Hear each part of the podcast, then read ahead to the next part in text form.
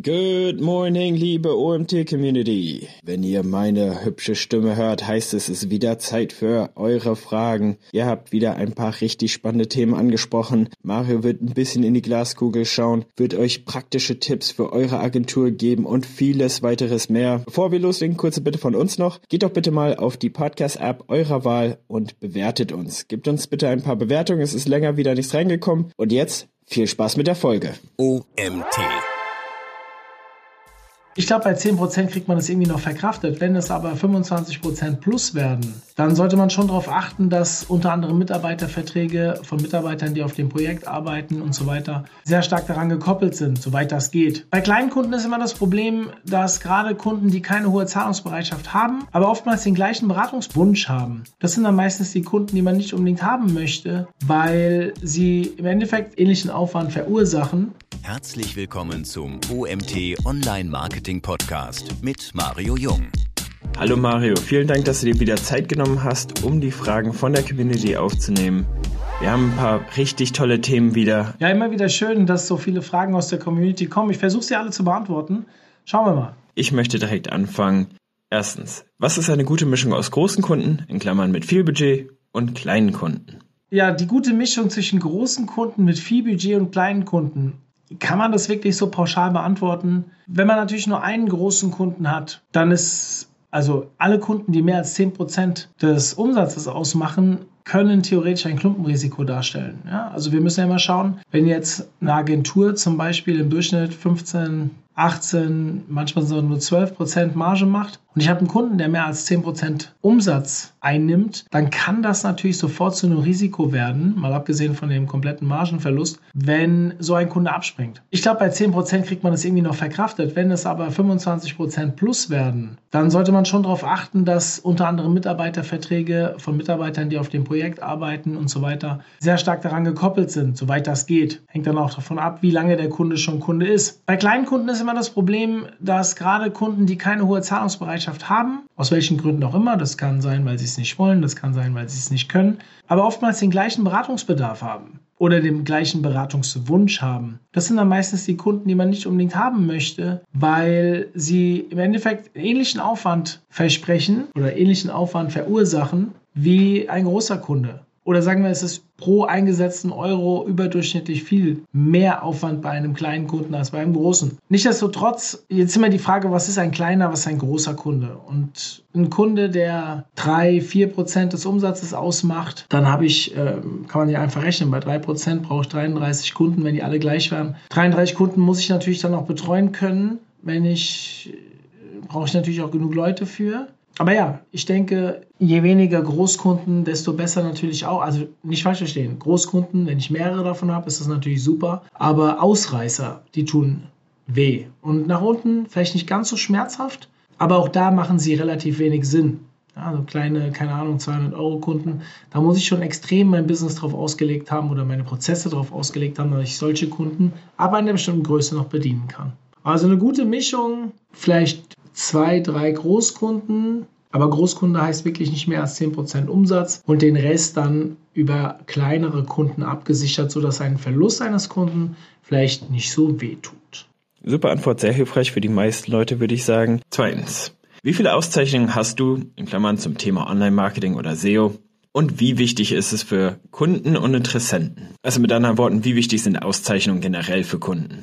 Wie viel Auszeichnungen ich habe im Thema Online-Marketing und SEO? Ja, die Auszeichnung, also eine offizielle Auszeichnung haben wir nicht. Wir sind mal bei den Semi Awards als zweitbeste Agentur gewählt worden. Ich weiß nicht mehr genau in welcher Kategorie. Ich glaube Agenturen unter 20 Mitarbeiter. Damals waren wir noch so klein. Im Bereich SEO eine Auszeichnung. Ich bin irgendwann mal unter die Top 100 SEOs gewählt worden. Das ist aber schon ewig her und das ging nach Suchvolumen. Also welcher SEO hat wie viel Suchvolumen? Was die meisten nicht wussten. Ich hatte damals ein enormes Suchvolumen, weil ich ja auch als Fußballer aktiv war. War also quasi überhaupt nicht das Suchvolumen, was mit SEO in Verbindung gebracht werden konnte. Dementsprechend hatte das für mich auch keinen Wert. Das ist mir auch überhaupt nicht wichtig. Ja, also ich weiß, dass gewisse Zertifikate, Titel, Awards und so weiter ein sehr guter Kundenmagnet sind und scheinbar da auch Kunden überzeugen also damals, als wir bei den Semi Awards nur nominiert waren, haben wir das mal in unsere Signatur aufgenommen Und ja, ich bilde mir ein, dass wir in der Zeit mehr Anfragen hatten wie sonst und auch eine bessere Abschlussquote. Das kann aber auch nur Einbildung sein. Also dementsprechend bin ich da sehr vorsichtig. Das Thema Trust-Signale, Siegel, Zertifikate, Award, Gewinnen von Awards hat 100% einen Einfluss. Dementsprechend, ähm, ja, kann, kann man machen, aber ich wüsste jetzt gar nicht, was ich da momentan machen sollte, beziehungsweise wo ich mich da bewerben sollte, gerade als SEO. Obwohl, es gibt vom BVDW, glaube ich, mittlerweile einen SEO-Zertifikatslehrgang oder sowas. Also man kann sich da irgendwie so eine Bestätigung holen. Wir haben da auch einen Podcast zu. Ähm, schaut mal in die, äh, in die Show Notes, da können wir den Podcast von dem Julian Chicky mal verlinken. Da rede ich mit ihm darüber, weil er das mit konzipiert hat. Aber um ehrlich zu sein, arbeiten die Kunden mit mir zusammen, weil sie von mir gehört haben, weil sie Vertrauen zu mir entwickelt haben oder weil ich empfohlen wurde. Und da ist das mit den Auszeichnungen bis jetzt noch nie ein großes Thema gewesen. Allerdings weiß ich auch nie, was hätte sein können, wenn ich das gehabt hätte. Aber ich überlege jetzt mal, gibt es eigentlich eine SEO-Auszeichnung? Keine Ahnung. Naja, es gab schon mal so SEO-Wettbewerbe. Und dann, keine Ahnung, Nicolas Sarkozy ist dann der SEO-Kanzler geworden, ich glaube 2013 oder andere haben halt andere Titel bekommen. Ja, das hat schon irgendwo eine Wirkung, aber es ist ja keine offizielle Auszeichnung. Ja? Also ich bin da ganz vorsichtig. Ich habe keine.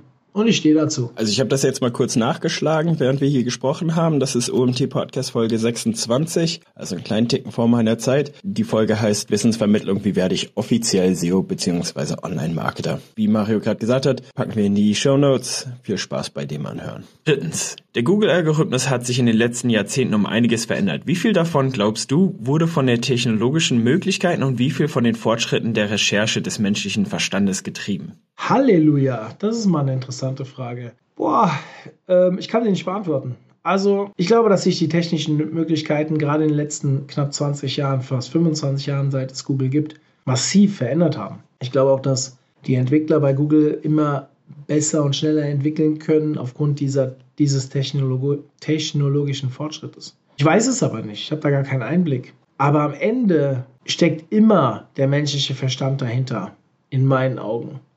Reine künstliche Intelligenz, gibt es die wirklich? Gibt es ja unterschiedliche Meinung, Meinungen zu. Ich bin da sehr vorsichtig. Also ich kann diese Frage nicht adäquat beantworten und würde es gerne an der Stelle dann auch sein lassen. Mhm, sehr spannende Frage auf jeden Fall von dem Zuhörer oder Zuhörerin. Ich finde das natürlich auch sehr interessant, die Frage. Ne? Wusste Google, wie Menschen Fragen stellen werden und haben es versucht, sich dementsprechend einzustellen, aber hatten einfach die technologischen Fähigkeiten noch nicht oder noch nicht genügend Daten, um das Ganze einzustellen? Oder war es mehr eine Frage von, äh, sie haben gemerkt, wie die Leute reagieren und mussten es dann umbauen, damit wir dann bessere Antworten auf unsere Fragen finden können. Sehr spannendes Thema. Äh, wäre vielleicht auch mal ein interessantes Thema, wenn wir da einen Experten finden könnten dazu und mal eine Folge dazu aufnehmen könnten. Viertens. Wie finde ich heraus, ob ich einen Schnellreich-Guru zuhöre? Welche Strategien benutzen Sie und wie unterscheiden sich von vertraulichen Online-Marketern? Ja, die Sur-Welt oder Sur steht für schnell und hektisch reich. Wie ich erkenne, ob ich zur, zur schnellen hektisch reich Gruppe gehöre? Naja, also wenn ihr euch das anschaut, ich rede ja immer gern von drei verschiedenen, was ist die Mehrzahl von Kosmos? Kosmen? Ja, Kosmen, glaube ich. Keine Ahnung. Ihr wisst, was ich meine. Das ist einmal das, ich nenne es mal seriöse Online-Marketing. Da zähle ich mich jetzt dazu. Dann zähle ich diesen ganzen E-Commerce-Bereich dazu. Der ist auch übrigens seriös. Gell? Also nicht, weil ich jetzt sage, seriöse Online-Marketer und E-Commerce und äh, einer denkt jetzt, E-Commerce wäre nicht seriös. Nein, aber E-Commerce ist so eine eigene Bubble. Es gibt viele SEOs im E-Commerce, die tanzen komischerweise nicht so auf unseren Veranstaltungen rum. Irgendwie ist da so ein kleiner Bruch drin. Obwohl die natürlich alle ähnliche Aufgabenstellungen haben. Ja? Und dann gibt es die schnellen hektisch reich Jungs. Die nutzen natürlich genau die gleichen Kanäle und Prinzipien wie wir, also sie verkaufen es nur anders. Und wahrscheinlich ist hinter ihren Angeboten einfach weniger wert. Und darum geht es, glaube ich, am Ende auch. Sie machen es aber meistens wirklich vorbildlich, vor allem wie sie die psychologischen Trigger bedienen, die jemanden zum Kauf veranlasst. Was bedeutet das? Ja, ich sage dann immer so gerne, keine Ahnung, wenn mich jemand fragt, wie du eine Agentur aufbauen musst, dann sage ich, ja, wenn du das so und so machst, dann brauchst du fünf Jahre, dann hast du, keine Ahnung, vielleicht eine Million Umsatz und wenn du es richtig machst, kann das auch ein bisschen mehr sein und du wirst ein gutes Leben führen.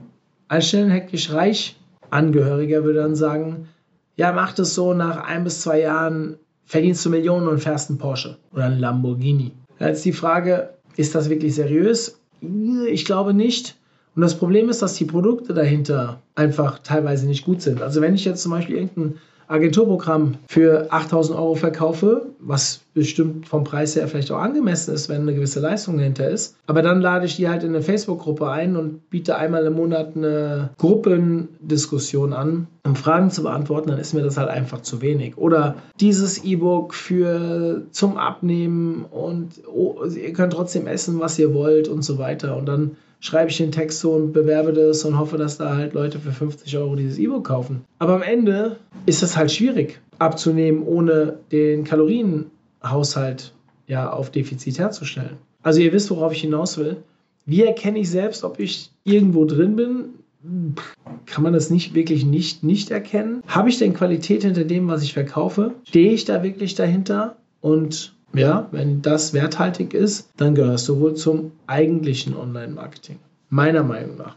Okay, das hört sich also so ein bisschen so an, als wenn Geduld ein großer Faktor ist. Fünftens. Ich lese immer wieder die gleichen Tipps über Content Marketing und SEO. Gibt es Dinge, bei denen du gegen den Strich gehst? Ich lese diese Tipps nicht. Also ich Gerade wenn es um Content Marketing und SEO geht, lese ich in letzter Zeit relativ wenig. Ich beschäftige mich auch selbst nicht mehr ganz so viel damit. In meinen Seminaren beschäftige ich mich viel damit. Und was ich immer merke und was mich wirklich stört, ist, dass sich viel zu wenig Menschen mit der Content-Veredelung beschäftigen. Also sprich, Inhalte schreiben und dann nach und nach zu den besten Inhalten zu dem Thema im Netz aufbauen. Die meisten produzieren immer mehr und haben irgendwann so viele Assets, die sie gar nicht mehr unter Kontrolle haben. Sowas stört mich. Aber ein Tipp, den ich sonst hätte, gegen den Strich gehen. Also, wie gesagt, Content-Veredelung ist ein Thema. Dann, die meisten sagen ja immer, SEO dauert 18, 24 Monate, manche sagen auch 12 Monate, bis Break-Even erreicht ist. Das mag auch alles sein bei der neuen Seite. Es gibt für mich zwei Dinge, die ich im SEO-Bereich wirklich als grundlegend betrachte. Das eine ist die Keyword-Recherche.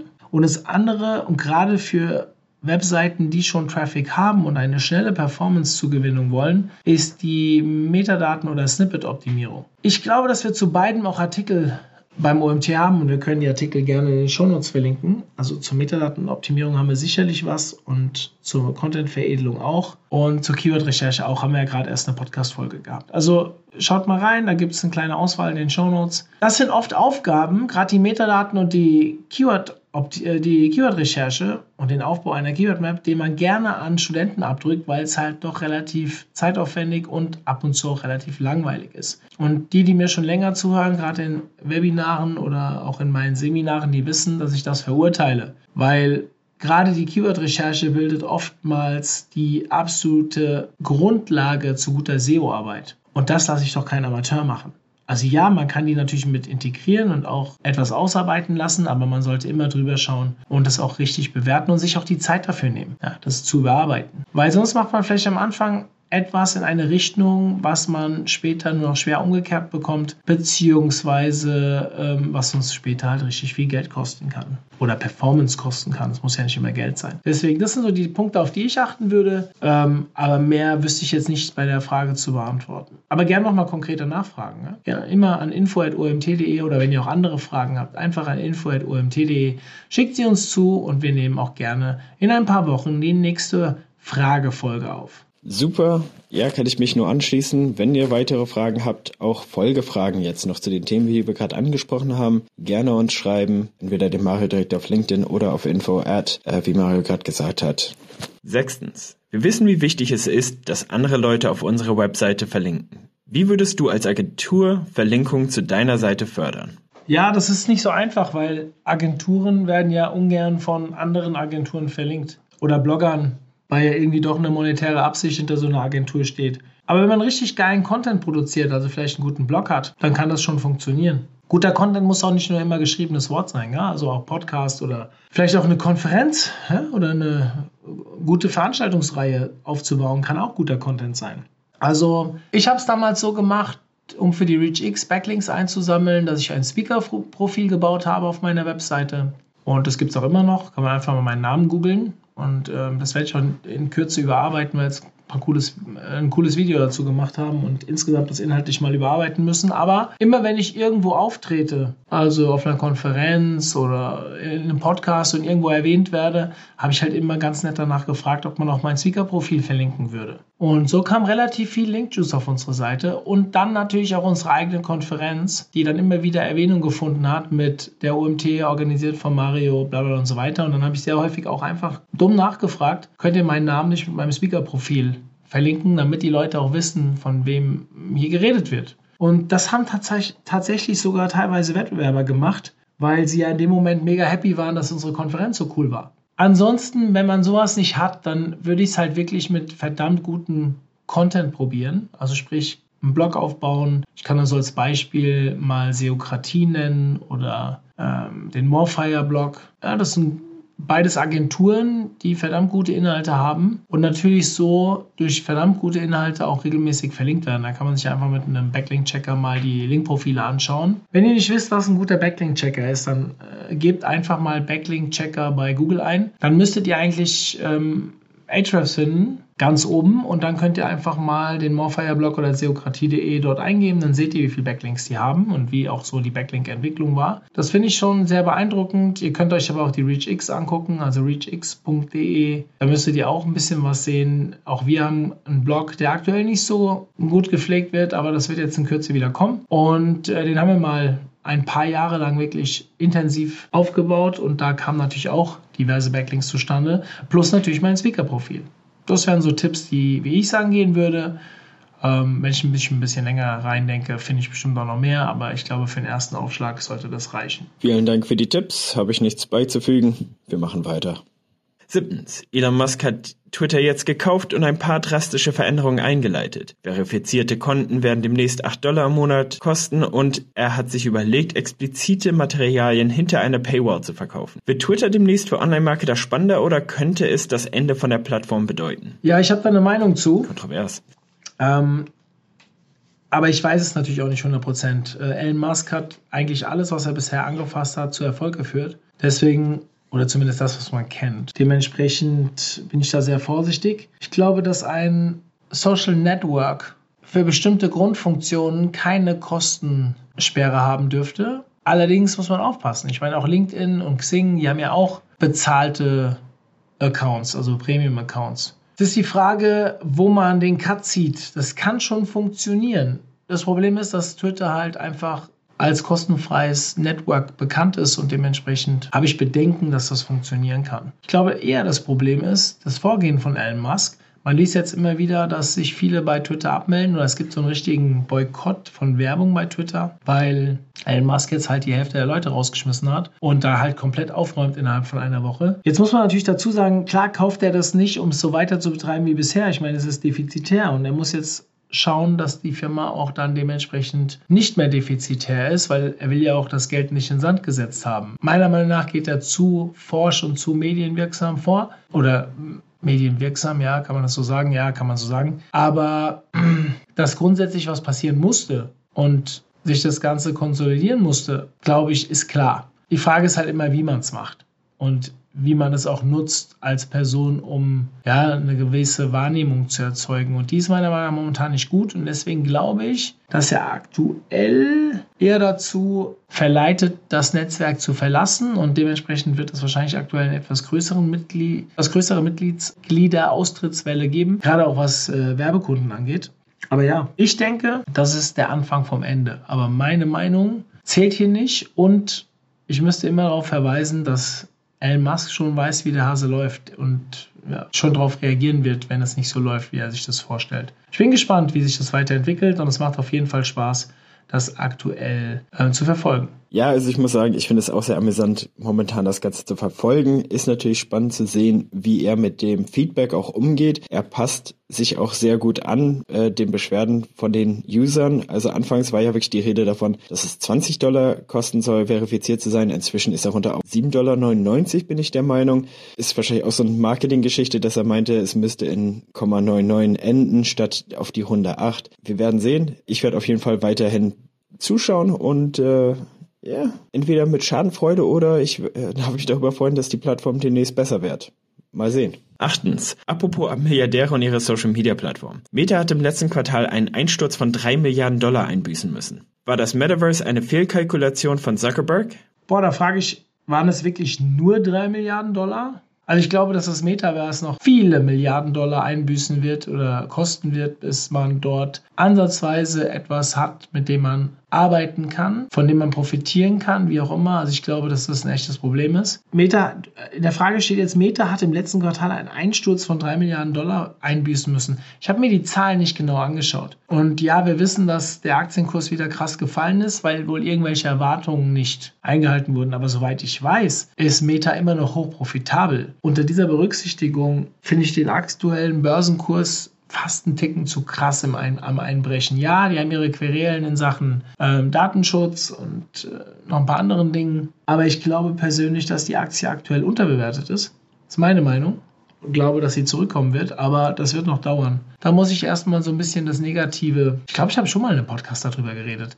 Da muss erstmal dieses negative Momentum beendet werden und dann wird es langsam wieder bergauf gehen.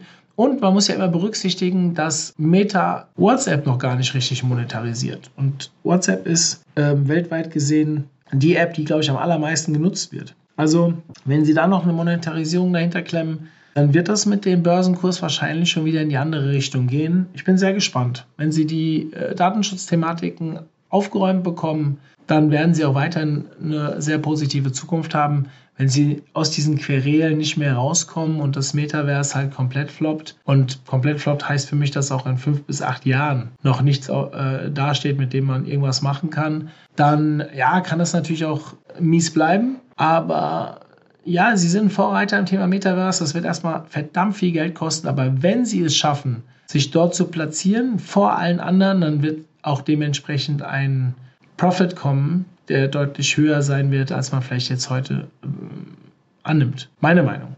Aber ich bin auch vielleicht nicht tief genug drin für. Ja, also ich muss auch sagen, ich finde das sehr interessant mitzuverfolgen. PR-technisch sieht es nicht gut aus, aber äh, Meta ist ein riesen Schlachtschiff. Sie, ihnen gehört unter anderem auch noch Instagram, wo auch noch mal sehr viel Geld bei rumkommt. Und viele Leute, die jetzt von Twitter weggehen, gehen lustigerweise zu Instagram rüber. Das heißt, es kann natürlich sein, dass sie demnächst wieder wesentlich mehr Geld machen werden. Und insofern würde ich die jetzt noch nicht, würde ich sie noch nicht als die Titanic sehen, die hier langsam Wasser aufnimmt oder so. Neuntens. TikTok wird mit den meisten In-App-Käufen zur umsatzstärksten Social-Media-App der Welt. Überrascht dich das? Warum? Warum nicht? Also diese Frage überrascht mich jetzt gerade ein bisschen, aber weniger wegen dem, was sie aussagt, als dass ich gerade wirklich am Belegen bin, was für In-App-Käufe mache ich denn bei TikTok? Soll das heißen, dass ich so in Sachen Social Commerce dort direkt meine Produkte kaufen kann? Oder so wie bei Spielen, dass ich irgendwelche Add-ons für verschiedene Funktionen kaufen kann? Weil das habe ich persönlich noch nicht gesehen. Ich liebe auch TikTok, also ich verbringe viel zu viel Zeit auf dem Netzwerk, aber ich nutze es zu wenig als Publisher und deswegen kann ich das gerade nicht so richtig einschätzen. Grundsätzlich überrascht mich bei TikTok gar nichts. TikTok ist unglaublich am Wachsen, wird immer wieder immer präsenter und dank Bewegtbild und